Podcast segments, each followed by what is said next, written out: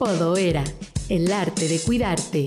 Te invite a escuchar a Salvador Valadez. Comenzamos. Mi nombre es Salvador, yo soy hijo de un alcohólico y miembro de Alanón por, por un poco de tiempo.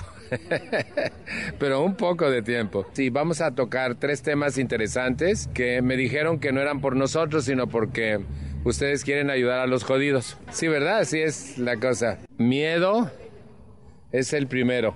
¿Sí? Enojo es el segundo y tristeza el tercero. Yo sé que ustedes no saben nada de eso, así es de que, pues ya que. Ah, encabronamiento es el primero. Vamos a empezar por ahí.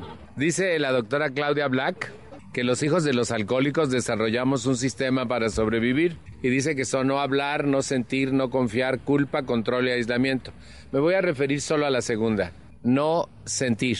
Y dice que no es que no sintamos, sino que no podemos identificar qué sentimos y que en un hogar tan caótico como el alcohólico lo que hacemos es ocultar nuestros sentimientos. Cuando yo vine al Anón, no podía identificar qué sentía, pero había dos emociones en mí que eran obvias y que no podía ocultarlas. Una era el miedo y el otro era el enojo. Y eso ni siquiera podía decir que no porque se me chisporroteaba todo el día y todos los días. Cuando yo vine a Lanón estaba enojado. De 30 días, 40. Le tenía que pedir prestado al mes que entra para estar encabronado porque no me alcanzaba. Los, los encabronados, por favor, para no sentirme tan solo, por favor. Fíjense, yo amanecía enojado y anochecía enojado. Y estaba enojado con mi mamá porque se casó con mi papá. Y estaba enojado con Dios porque dónde estaba y no nos ayudaba. Y estaba enojado con mi papá por borracho. Y estaba enojado con mis hermanos por por mensos, pues, Y estaba enojado con mis barros y con México y con el semáforo. Yo me peleaba con los semáforos. ¿Conocen a alguien que se pelea con semáforos? si nos viéramos en una película ladrando en un semáforo y desde cuánto está loco. Es decir, yo vivía permanentemente enojado. Me enojaba que me vieran y que no me vieran. ¿Conocen? Ajá. Y me enojaba que hiciera frío y que hiciera aire y que hiciera calor, pinche calor y que lloviera, pinche lluvia, ¿sí? ¿Conocen a alguien que se enoja porque, para no sentirme tan solo, por favor? y luego aquí afuera, con el frío, ya saben. y fíjense, si ustedes me preguntaban, ¿estás enojado? No, ¿por qué? Y me enojaba que me preguntaran si estaba enojado, pero yo vivía enojado.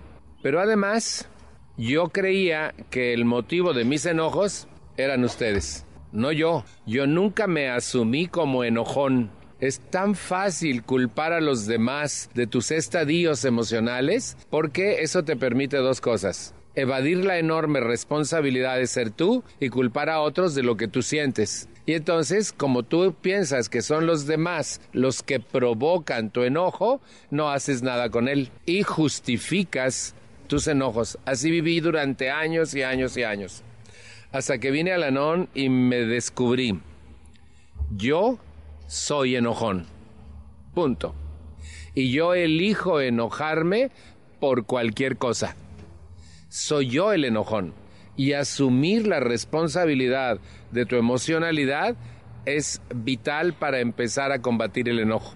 Un buen día me topé con un libro de Alanón que fue una parteaguas en mi vida y me dio una idea maravillosa sobre los enojos. Me estoy refiriendo concretamente a El dilema del matrimonio con un alcohólico. Tiene un capítulo completo que se llama Haciendo frente a la ira. Por cierto, ¿ustedes saben que la ira, no, el Viagra, da ira? ¿No saben? ¿Se lo toman, el Viagra? Y cuando empieza a hacer efecto, el cuate dice, ira, ira, ira, ira, ira, ira. ¡Yeah! ¿Verdad que sí da? Emocionado el cabrón. Pero fíjense, también descubrió otra, antes de meterme de lleno a la ira y qué hacer con ella, descubrió un factor interesante. La gente muy iracunda lo es para ocultar sus miedos. Los alcohólicos se encabronan, ¿cierto o no? porque tienen mucho miedo. Y entonces, para no decir que... Eso es bien interesante. Pero fíjense, la ira es la forma más grave de enojo que existe. Un día en el grupo hicimos una comparación, una, una, una distinción más bien sobre el enojo y la ira y cómo podemos enojarnos todo el día, todos los días y no creer que somos enojones porque te enojas poquito por algo y te desenojas, y luego te vuelves a enojar y te desenojas, y luego te vuelves... Vamos a suponer, te, despertaron en la mañana, chin, ya me despertaron. Te paras y ya te desenojas, pero te ganaron el baño, apúrate, me estoy haciendo. Y en cuanto te orinas, te desenojas. Y se comieron el pan que tú querías y te enojas y te tragas otro que está bueno y te desenojas, ¿sí? Y vas deprisa y el semáforo se pone en rojo y te enojas, pero cuando se pone en siga, te desenojas, ¿sí? Y si alguien te ve, te enojas, pero te encuentras, hola, ¿qué tal? Y te desenojas. ¿Conocen a alguien que se enoja y se desenoja y se enoja y se desenoja todo el día? Para que él y yo no nos sintamos solos, por favor. Pero si nos preguntan si somos enojones, decimos que no. Y yo descubrí que yo me la pasaba así, de enojo a desenojo, enojo a desenojo, enojo a desenojo. Y quien se enoja, pierde. Y eso es cierto. Alanón me enseña, sin embargo, algo sobre la ira. Quedó claro la diferencia entre enojo y la ira te ciega. La ira te hace decir cosas que después te arrepientes de haber dicho. La ira puede hacerte agresor. La ira puede herirte y la ira puede enfermarte. Pero el enojo cotidiano, pues el chiste es que madures como ser humano. A diferencia de los frutos, el ser humano no madura por edad. ¿Conocen gente grande berrinchuda? ¿Alguien vive con un alcohólico berrinchudo, por favor, si son tan amables? Sí. Si vienen con él también pueden alzar la mano, al cabo ya sabe. Al cabo ya sabe. No te vayas. Ya nos saludamos, que fue lo bueno. Entonces, fíjense, Alanón dice, y, no me voy a extender tanto porque tengo otros dos temas que me interesa mucho tocar también, dos, dos estadios emocionales del ser humano. En el capítulo usted, eh, eh, en el capítulo haciendo frente a la, hora, a la ira, dice, Usted tiene derecho a enojarse, pero no tiene derecho a dañar a nadie con sus enojos, ni siquiera a usted mismo. Eso me pasma. Usted tiene derecho a enojarse. Con el tiempo descubro, el enojo es una emoción natural humana todos los seres humanos nos enojamos.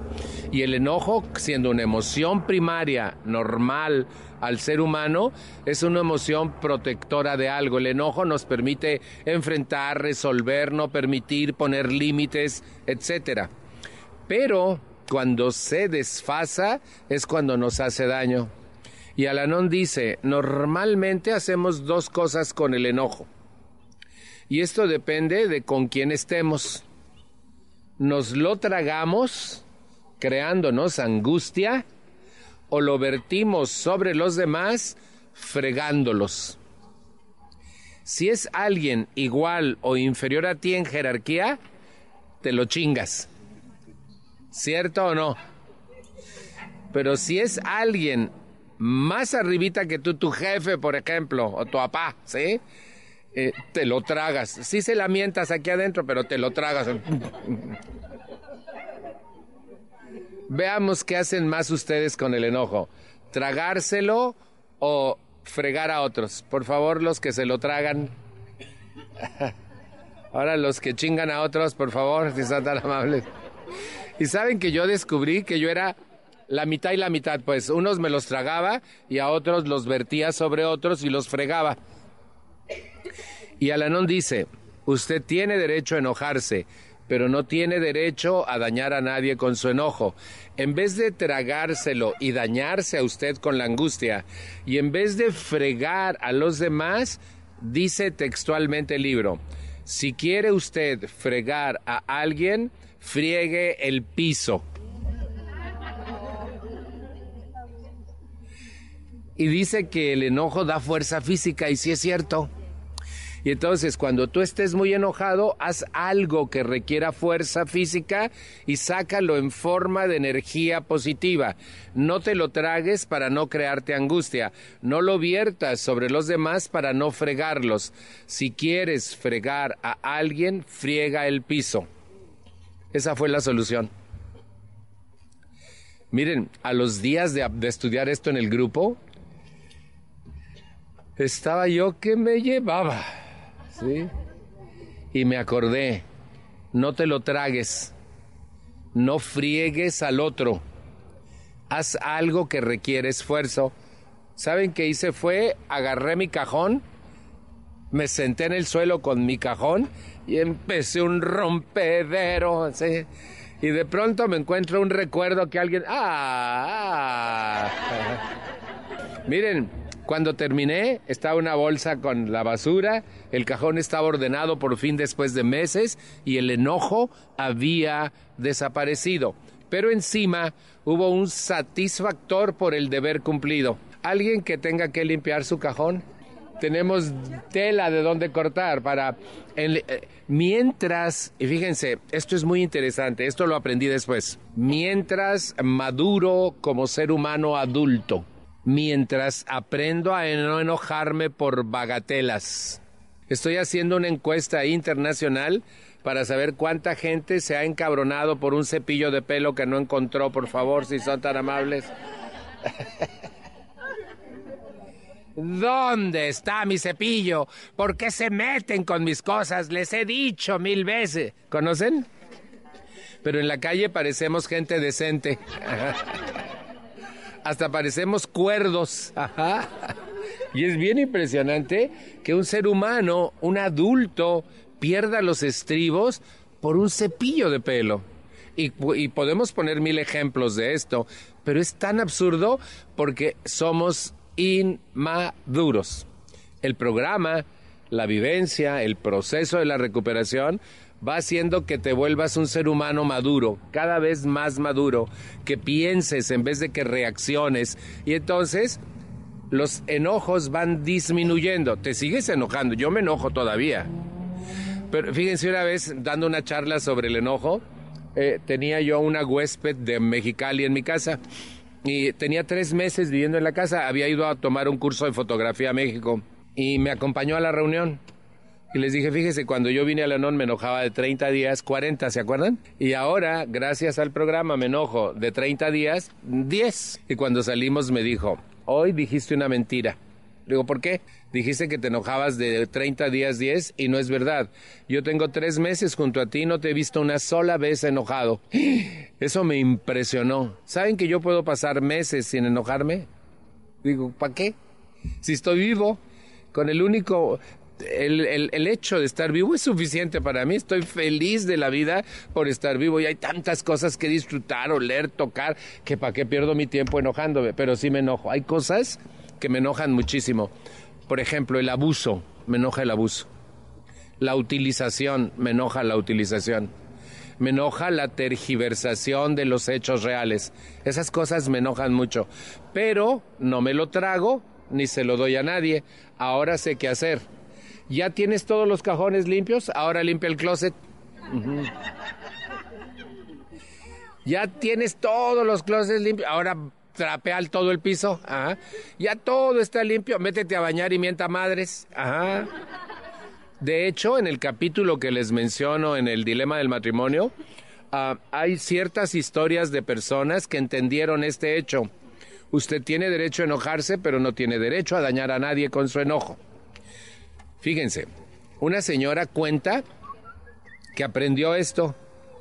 Estaba recién ingresada a Alanon y estaba que se la llevaba en contra del marido. Y una noche estaba tan enojada y se acordó, no te lo tragues, no lo friegues. Ella tenía un patio trasero que había soñado con sembrar de flores, pero estaba abandonado el patio porque ella estaba ocupada, sufriendo y metida en lo que no le importaba. No sé si conozcan gente que está ocupada sufriendo y metida en lo que no le importa. Hoy, hoy no vino, ¿verdad? Ah, qué bueno que estoy en Los Ángeles. Digo, en Pomona, en Pomona, así. Oigan, yo quiero café. ¿Con cuántas qué? Con nada, yo traigo stevia. ¿Sí? Nomás una cucharita para moverle. Y fíjense, ella cuenta que se la estaba llevando y se acordó de Alanón. No se lo trague, no friega al otro. Se salió al patio trasero de su casa, tomó una pala y cavó una tumba para el marido.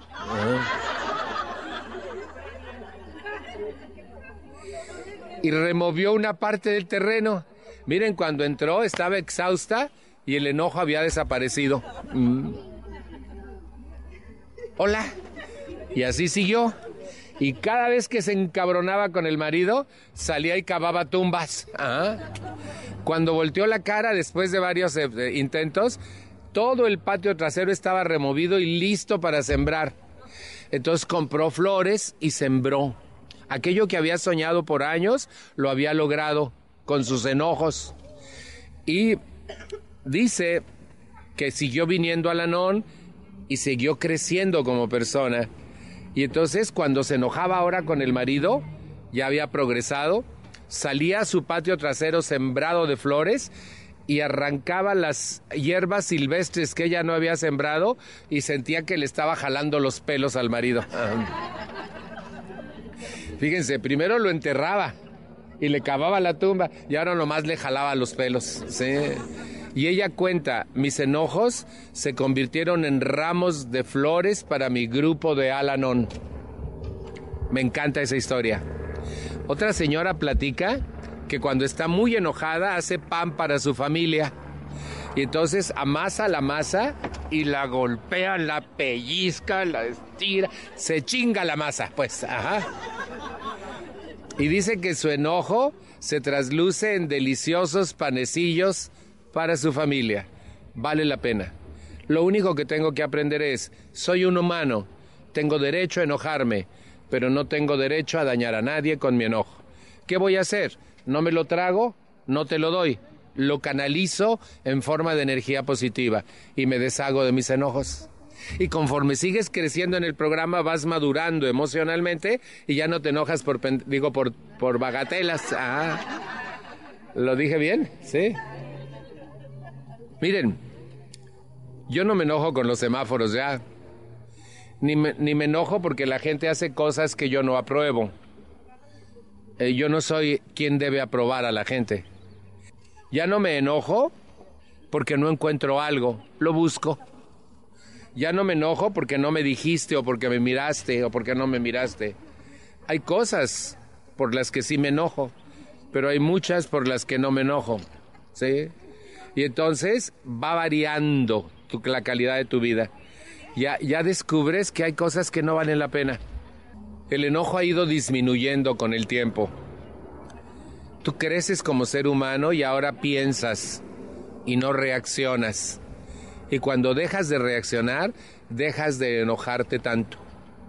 Hay cosas que enojan. La traición enoja.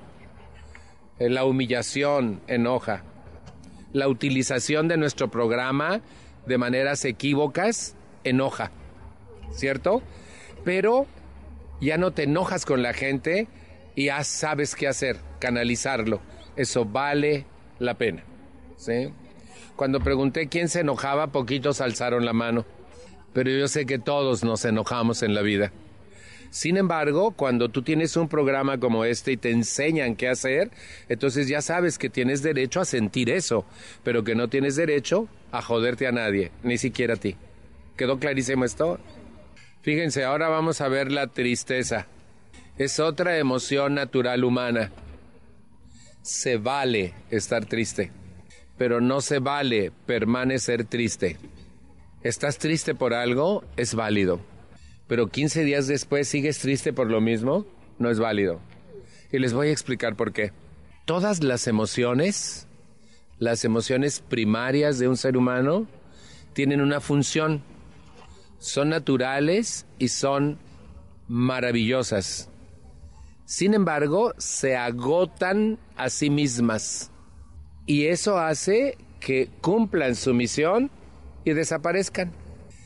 Es la mente enferma de un ser humano quien hace que una emoción permanezca de manera profunda y lo siga dañando por mucho tiempo, porque conocen a alguien que cada vez que acuerda se vuelve a poner triste porque fue un 31 de marzo como hoy.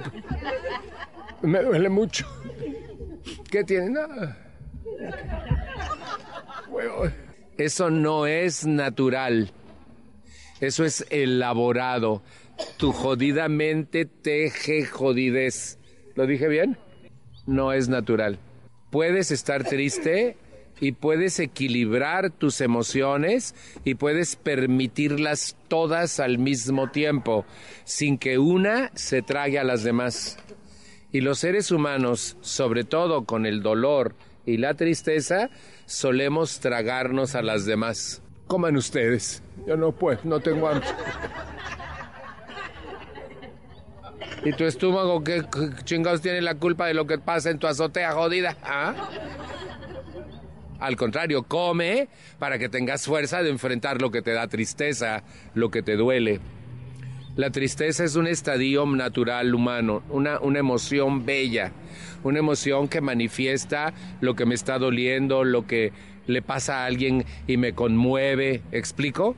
Pero permanecer triste no es correcto. Incluso hay un estudio que refleja que hay gente adicta a la tristeza. ¿Sabían? Hay gente que, pues aquí nos tocó vivir. No, pues usted porque pues a usted no le pasa lo que a mí. Entonces permaneces triste y básicamente cuando una persona tiene tristeza crónica, ¿han oído hablar de gente con tristeza crónica? Hasta se vuelve una adicción. Hay adictos a la tristeza. Eso es tristeza crónica y hay estudios científicos sobre la tristeza crónica. La tristeza crónica no es más que encabronamiento soslayado.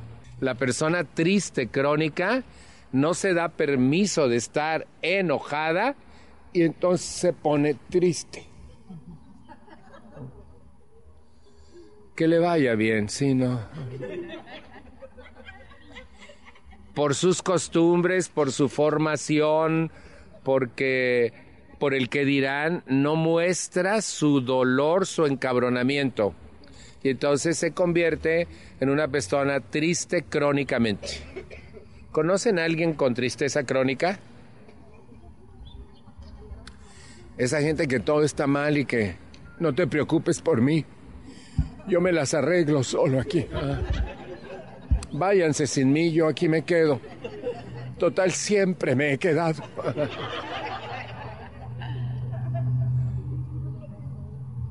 La gente con tristeza crónica se victimiza y finalmente se queda sola porque nadie quiere vivir con una víctima. ¿Saben que las víctimas, según un estudio, son los seres más dañinos del planeta Tierra? ¿Por qué una gente desarrolla tristeza crónica y se estanca en un estadio emocional que se agota a sí mismo? ¿Por qué lo prolonga tanto? La respuesta es porque obtiene ganancias secundarias. Cuando una persona se queda caída y no te preocupes por mí, no tengo hambre. Mantiene en jaque a todos los que están a su alrededor. De otra forma, no le harían tanto caso. ¿Cómo te sientes? ¿Y si un caldito te sirvo? No, no, gracias. Entonces todo el mundo anda preocupado, todo el mundo, no la vayan a dejar sola, no lo dejen solo, se vaya a hacer algo. Y, el otro... Ah. por eso no quiere salir del estadio de tristeza crónica, porque mantiene en jaque a todo el mundo. De otra forma no lo lograría, y es por su baja autoestima. ¡Wow! Ahora, una cosa es la tristeza crónica y otra cosa es estar triste. Todos hemos estado tristes, ¿por qué no? Miren, Les voy a decir algo que yo aprendí respecto a las emociones en Alanón. En Alanón me enseñaron a entrar en contacto con ellas, a darles un valor y a trabajarlas, no a acumularlas, sino a trabajarlas. ¿Saben qué quiere decir la palabra emoción? Proviene del griego motion, moción, movimiento. El prefijo e quiere decir hacia afuera. La emoción es un movimiento interno, se siente, por eso se llama sentimiento, y va hacia afuera, es como una oleada. Fíjense, cada pensamiento genera una emoción y cada emoción impacta los 5 trillones de células que forman nuestro organismo y desatan un circuito hormonal que nos sana o nos enferma. Por eso no es bueno conservar las emociones. ¿Quién las conserva? Los pinches pensamientos. ¿Lo dije bien? ¿Sí? Porque tejes y tejes y te... Conocen gente que anda por la vida así, al arrorro dolor, al arrorro ya, no se vayan nunca, lar, ar, Y te lo cuenta y vuelve a llorar y le vuelve a doler. Y le preguntas cuándo pasó y te dice hace 20 años. Y digo, ¿para, ¿para qué chingados lo tienes allí? ¿Por qué no has hecho algo? Porque no trabajas tu emoción y la sacas? ¿Por qué no la dejas fluir? La emoción es movimiento hacia afuera, no chingadera hacia adentro. ¿Ah? Te vas a causar cáncer, te vas a morir, por eso tienes colitis y gastritis y migraña, por eso no puedes dormir por las noches, porque no manejas tus emociones.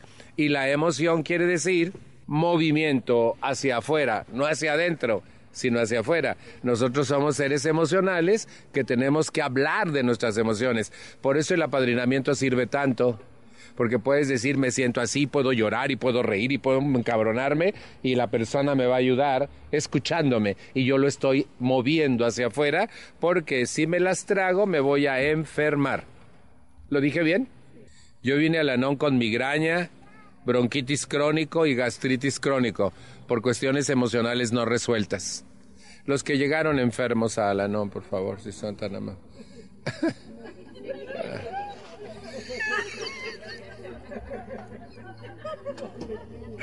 Fíjense, sin embargo, yo sigo siendo un joven. Yo llegué en joven, 28 años a Lanón.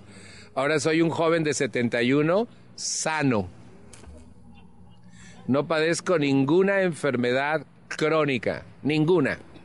Y estoy bien sano pero sí me doy cuenta, es por enfrentar y resolver mis problemas mentales y emocionales que mi cuerpo está sano. Cuando no enfrentas y resuelves problemas mentales y emocionales, te enfermas. Y eso está comprobado científicamente, no lo digo yo. Y entonces, ¿qué tengo que hacer? Manejar mis emociones, saber que es una oleada, una sensación, un movimiento hacia afuera. Y en vez de tragármelo, sacarlo. Se vale estar triste, pero no se vale permanecer triste. ¿Queda la idea? Fíjense, un día vengo a Los Ángeles, hace años. No sé si alguien se acuerde de Lourdes, que me acompañó algunos años, ¿sí? Ella un día me dijo, ¿yo puedo ir contigo? Le digo, pues si tienes para el pasaje, sí. Y sí tenía y se vino conmigo como tres o cuatro años, ¿te acuerdas, Elia? Y fíjense, ella un día mi pareja se sentó en la sala de mi casa y me dijo que no podía continuar. Y yo empecé a llorar y le dije, ¿por qué? Y me dijo, mira, no puedo amar como tú amas. Además, eres un señorón, me dijo. Y no puedo, no estoy a la altura. Y me puse a llorar más porque dije, mm, antes porque estaba jodido y ahora porque estoy desjodido. De todas maneras, Juan, te llamas. Me puse muy triste. Y me dijo, además quiero estudiar en el extranjero y no voy a quitarte tu tiempo de vida. A la siguiente semana de, la, de esto, me vine para acá, con Lourdes. Yo paso 10 días de julio en Los Ángeles cada año desde hace 35, creo que ya, ¿sí? Y con el grupo Nuevos Caminos, por cierto, tenemos compañeras de Nuevos Caminos por aquí hoy. Y este año vengo con la Intergrupal Hispana también en julio. Y fíjense que nos pasamos los 10 días Fuimos a Disney. Antes, cuando ella venía, la odisea era que, como venía con la Intergrupal y con el Nuevos Caminos, íbamos de un lugar a otro y a otro y a otro y a hablar todo el día. Todo el día hablaba del programa de Alarán. Y andábamos, pero en peregrinación. Y es todo el tiempo. Y cuando nos subimos al avión de regreso a México, Lourdes y yo, me dijo, me tienes muy desconcertada. Le digo, ¿por qué?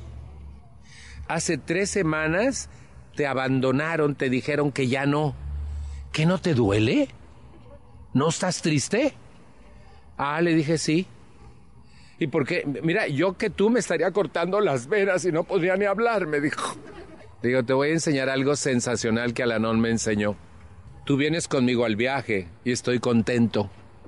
El contentamiento es una emoción.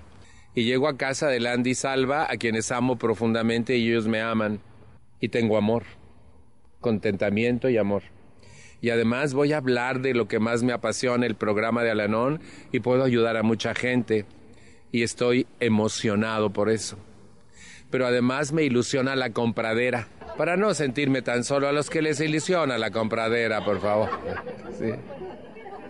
Entonces tengo contento, amor, emoción, ilusión. Y en las noches que entro a la recámara que me asignaron, lloro de tristeza, porque también tengo tristeza. Y todas son ciertas y todas me están pasando al mismo tiempo, porque soy un ser humano emocional como cualquiera otro. Pero no le voy a permitir a la tristeza tragarse al amor, al contentamiento, a la ilusión. No voy a permitirlo. Voy a dejar que todas fluyan, que tengan movimiento hacia afuera. Y me echo mis lágrimas y me duermo, pero no tengo insomnio. Pues no está ya, ya, aquí en besuqueo ya no hay, pues. Ah pero no me voy a cortar las venas, ni voy a hacer tragedias, ni voy a permitir que una sola emoción adversa se trague a todas las demás que también son ciertas. ¿Dónde aprendí esto? En Los Ángeles.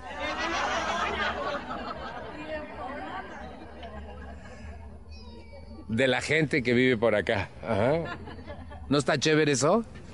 Y aprendí a permitirle a todas mis emociones aflorar al mismo tiempo, porque yo, yo he estado con alguien que amo tendido, muerto, y tener mucha alegría de ver a alguien que no venía, que no veía y que me viene a acompañar en mi dolor. Y entonces tengo dolor y alegría al mismo tiempo. Y no voy a tragarme la alegría por el dolor, ni voy a permitir que el dolor se quite la alegría. No, me da alegría verte y lo voy a manifestar. Voy a permitir que esa emoción tenga movimiento hacia afuera y no me voy a tragar todo. Váyanse sin mí. No. No quiero comer. Traga, desvelota. Desvelada la, la panza. ¿Qué chingados tiene la culpa de lo que pasa en tu azotea? ¿Clarísimo? Sí. Entonces sí es importante que yo me permita sentir pero que no me permita atascarme en el sentimiento. ¿Quedó clarísimo esto? Y eso me lo enseñó el programa. Tienes derecho a sentir, pero tienes derecho a trabajar tus emociones y que no te jodan la existencia. Vale estar triste, pero también vale estar contento. Y si bien estoy triste por un hecho en mi vida, puedo estar contento por otro y tengo placer por otro y tengo emoción por otro. Y eso se vale. Y no voy a permitir que una se traiga a las demás la mayoría de la gente permite que una sola emoción se traiga a las demás. Miren, siempre que yo hablo ante un auditorio hay alguien así. Todo el mundo se ríe menos esa persona. Porque le está permitiendo a una sola emoción tenerla mal. Cuando podría abrir su mente, ver otras prerrogativas, uy, qué chévere está eso. ¿Sí me explicó? Ah, no, pero es que dijo una señora un día, lo que pasa es que mi alcohólico es más peor que el de ustedes.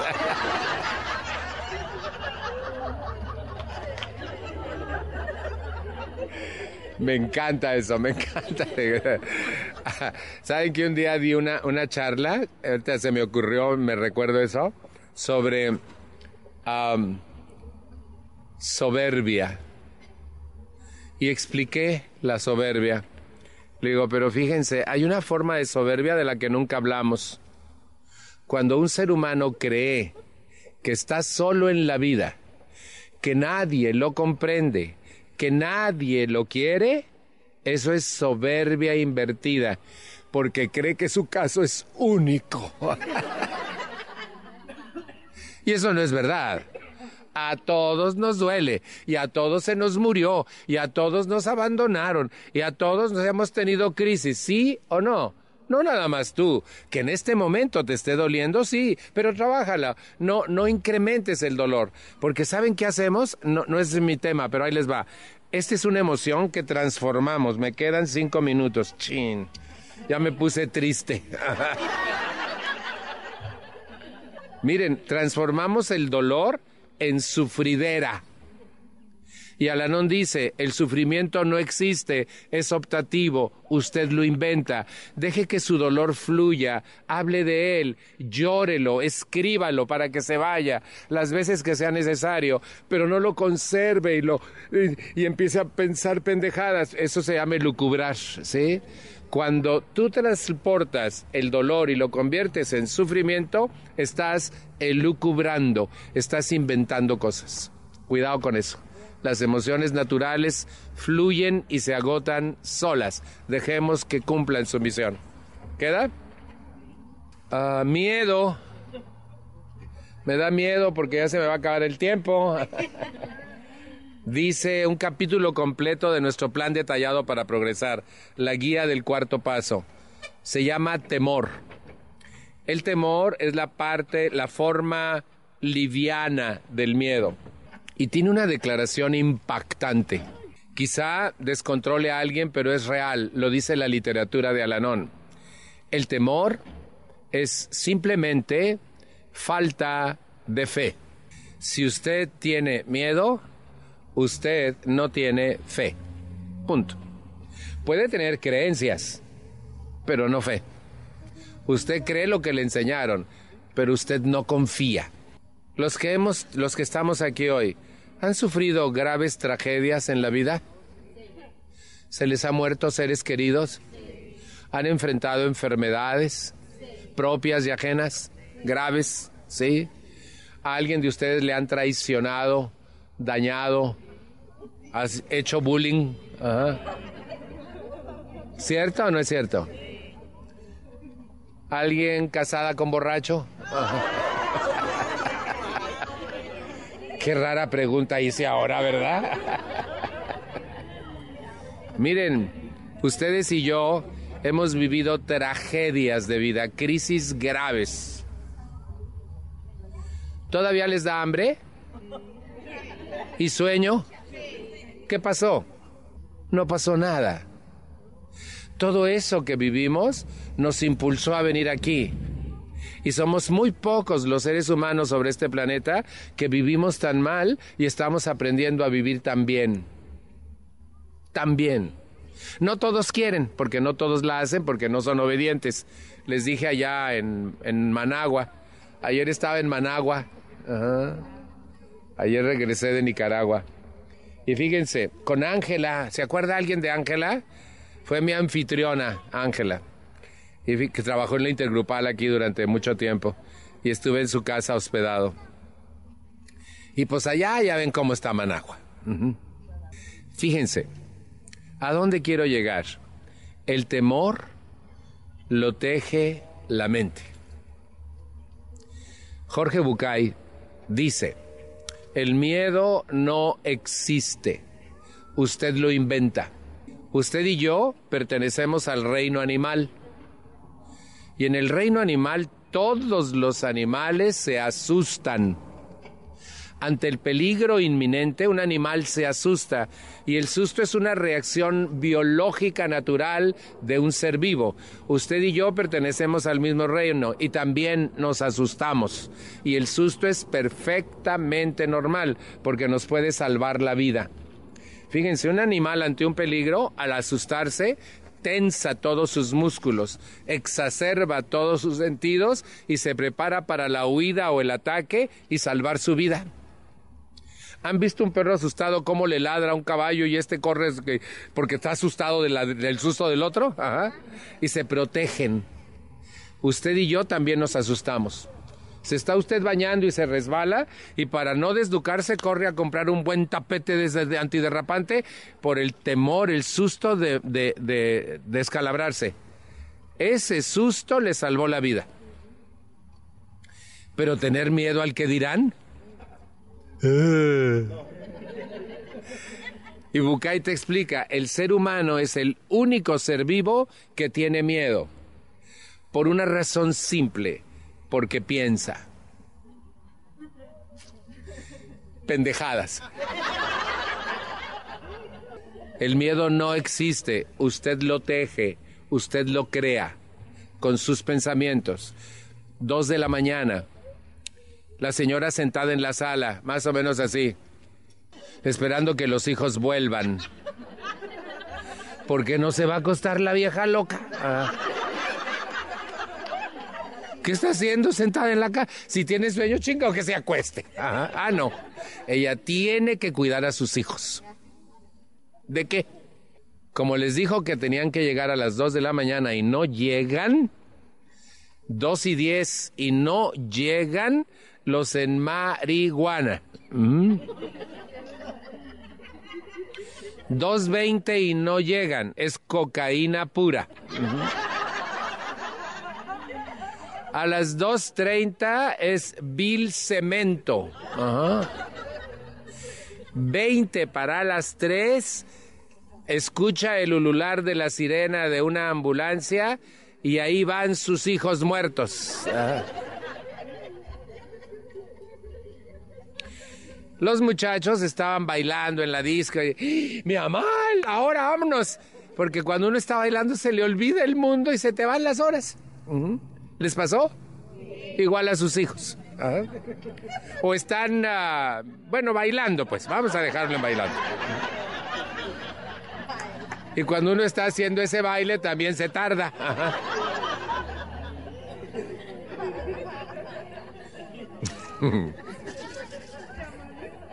ya tengo que acabar. Y fíjense, llegan y la señora les dice, me tienen con el alma en un hilo, no me vuelvan a pedir permiso. Y si yo estuviera presente le diría, perdóneme señora, pero quien la tiene con el alma en un hilo son sus pinches pensamientos, no sus hijos. ¿Por qué no pensó que estaba con una rubia sensacional, cabrón? ¿Ah? ¿Por qué no pensó que estaba haciendo el amor riquísimo? Ah, no, lo mató. ¿Quién? Su mente enferma. El miedo lo generamos nosotros aquí adentro. Les venía platicando a mis compañeras que fueron por mí que una señora me dice que tiene miedo a subirse a un avión. Y yo le digo, concretamente, ¿por qué? Y me dice, ¿sabes, Alba? Es que siento que no piso el suelo. Y le digo, ¿sabes? Los aviones tienen suelo, yo lo piso. Sí, Salva, pero yo sé que no es el suelo de la tierra, me dice. ¿Se dan cuenta cómo ella solita elabora y teje sus miedos y se paraliza por lo que imagina, no por lo que vive? Y entonces su imaginación hace que tenga miedo. Y el miedo puede llegar a tal extremo que nos paraliza o nos empuja.